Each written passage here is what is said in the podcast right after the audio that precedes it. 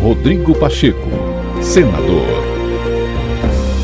Nesta terça-feira, o presidente do Senado, Rodrigo Pacheco, afirmou que a PEC 42 de 2022, já aprovada pelo plenário, é mais uma medida legislativa trabalhada pelo Congresso Nacional para o custeio do piso nacional da enfermagem. A proposta define repasses da União para os estados, Distrito Federal, municípios, entidades filantrópicas e instituições privadas que atendam um percentual de 60% de pacientes do SUS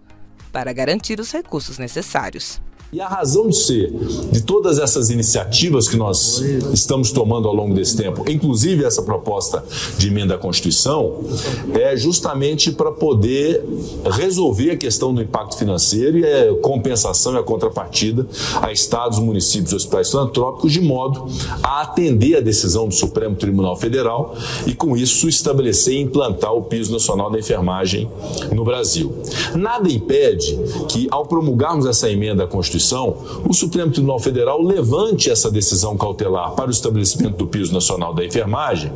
e que, no caso da iniciativa privada, possa esse Congresso Nacional examinar já com o novo governo e eu, em recente conversa com o futuro ministro da Economia, o, o Fernando Haddad, é, sua Excelência se comprometeu já em janeiro a deliberar a respeito do espaço fiscal é, e dos recursos necessários para as medidas compensatórias para a iniciativa privada, que viria, a princípio, por uma desoneração da folha de pagamento, assim como existem